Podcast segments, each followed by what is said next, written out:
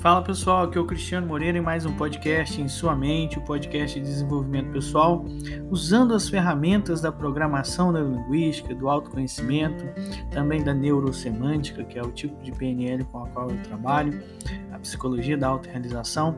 E hoje a gente vai falar de um tema que é bem dentro da área da autorrealização, que é como promover mudanças em nossas vidas.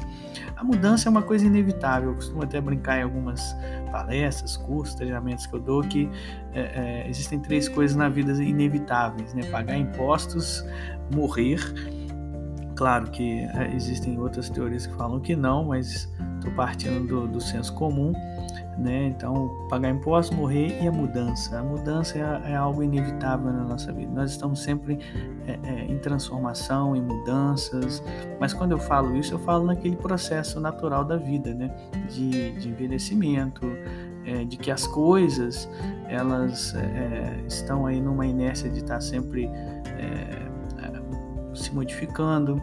Agora, o que realmente a gente fala quando a gente está propondo sobre mudanças é a questão do progresso. Então, o progresso sim é uma, uma coisa pro, é, programada em que a gente então realmente precisa é, perceber como é que acontece. E a PNL, como trabalha com modelagens, né, a gente sempre busca modelos sobre mudança. Existe um modelo chamado modelo transteórico, que é um modelo que justamente fala para nós a respeito da mudança. Um ponto muito importante, sempre quando a gente está falando de mudanças, a gente está falando também de autoconhecimento. Né? Você não muda aquilo que você não conhece, ou então se muda acidentalmente, então aí a gente não sabe para qual direção isso vai. Então, assim, quando a gente está falando de mudanças, a gente está falando de se conhecer melhor. Né? A mudança é uma insatisfação, né? ela acontece a partir de uma insatisfação que a gente tem, que é maior do que a nossa vida atual, nosso status quo. Né? E, e ela é também é, baseada num senso de apoio que a gente tem das outras pessoas, que, que, né, que nos dão essa validação de que a gente precisa mudar ou que a gente pode mudar. E então esse modelo transteórico ele trabalha em cinco estágios da mudança. Um é o estágio da pré-contemplação, que é onde a gente tem a intenção, não tem o melhor dizendo, a gente não tem a intenção de mudar, mas o que a gente tem é talvez são feedbacks é, é, das outras pessoas ou até do meio que a gente vive ou até do nosso próprio corpo sobre a questão da mudança. Vamos supor que a gente está falando de emagrecimento, que é um tema bem comum quando a gente está falando de mudanças, ou até de parar de algum hábito nocivo, como fumar, beber demais, comer demais, voltando de novo ao emagrecimento. Então, assim, você encontra-se na pré-contemplação, que é o primeiro estágio, né, bem desmotivado a mudar. Mas por que, que isso é um estágio?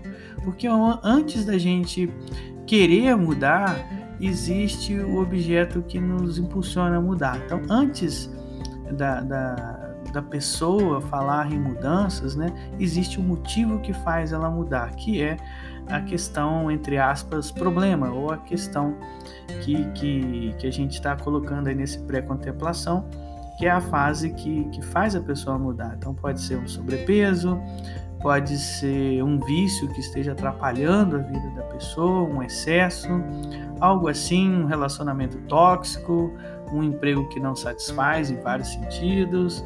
Então, é, é, porém a pessoa ainda não pensa em mudar, mas aquilo já existe. Então, isso é a pré-contemplação. A fase da contemplação, que é o estágio 2, é quando a pessoa então já pensa em mudar. É quando essa questão, esse problema, essa situação que por N motivos não satisfaz a pessoa né, no, no, ritmo de vida dela, é, começa então a, a questioná-la a respeito dela, dela estar ou não naquela situação. Então ela fica tipo numa ambivalência, tipo assim, mudo ou não mudo, vou ou não vou. É tipo o chamado da jornada do herói. A pessoa está na sua zona de conforto e ela fica ali contemplando a mudança é, é, mas ainda não faz a mudança, mas ela já tem a consciência de que precisa mudar. E aí ela entra no terceiro estágio, que é a preparação para a mudança. Ela diz, ok, vou mudar, mas como?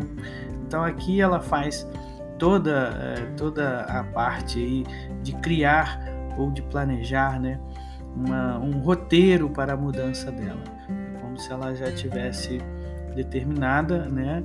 E ela começa a ver pequenos comportamentos que vão ajudá-la nessa mudança. Né? Esse planejamento é um planejamento estratégico, é, onde ela desenha um caminho e um planejamento às vezes tático também, que são os pequenos passos dentro desse caminho.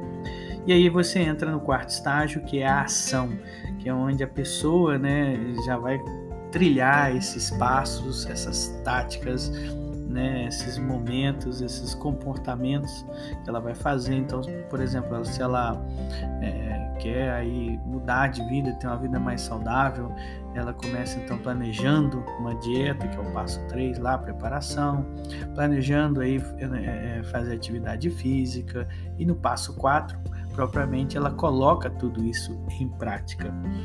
E no passo 5, né, seria a parte da manutenção, ela vai fazendo é, é, é, ela vai fazendo aí prevenções para não, não ter recaídas, né? vai fazendo concessões para ter recaídas programadas, ou seja, igual no caso do emagrecimento, ah, o dia do lixo, o pessoal fala assim, é, é, então assim para não ficar tão rígido ou até mesmo ela, ela trabalha com a mentalidade dela justamente para que ela não tenha recaída nenhuma então essa, isso também é uma coisa dentro do quinto estágio que é a manutenção.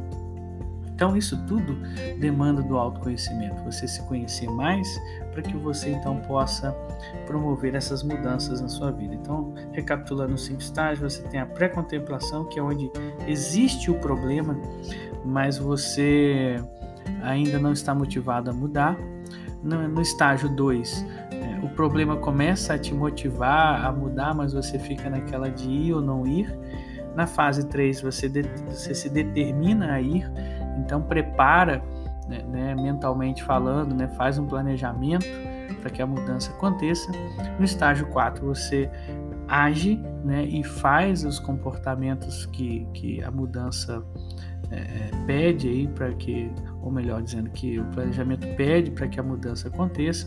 E na fase 5 você vai fazer a manutenção com prevenções aí de não ter recaídas ou né, se ter recaídas o que faz para retomar o caminho, enfim, e, e promover aí a sustentabilidade do novo hábito.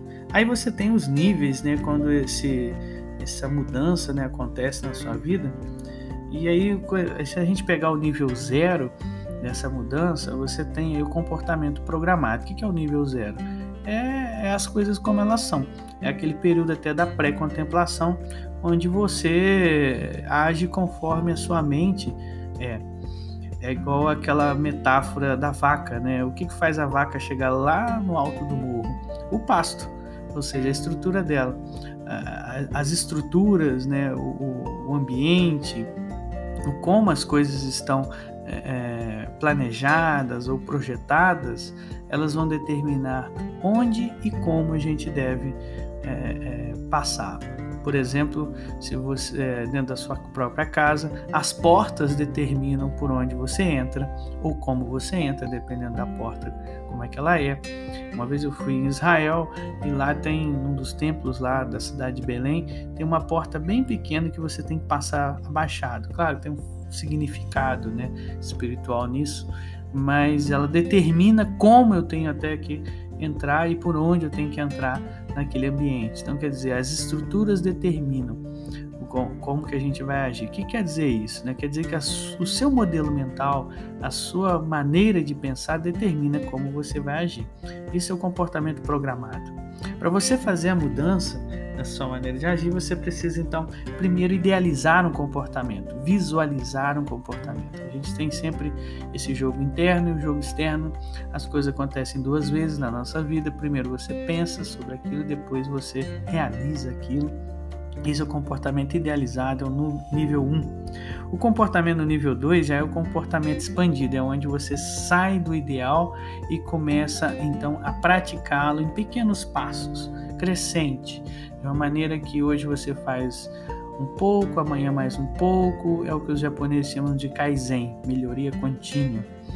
E aí então você entra no nível 3, que é o comportamento aprimorado, que é quando você começa a incorporá-lo mais. Ele já não é um comportamento a parte do seu sistema, da sua maneira de ser ou de viver. Você começa então a, a ficar mais acostumado. É como uma pessoa que começa a dirigir e para ela é um comportamento expandido, ou seja, fora dela e às vezes eh, faz ela ficar um pouco mais assim rígida na hora de, de agir, de fazer esse comportamento, né? no caso da direção do carro, mas depois ela vai fluindo melhor.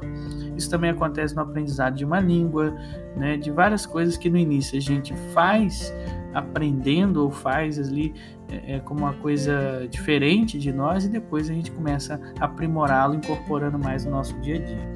E depois você tem o quarto estágio, que é o comportamento aprofundado, ou seja, aquilo vai ganhando significados novos e vai criando significados novos na nossa maneira de viver.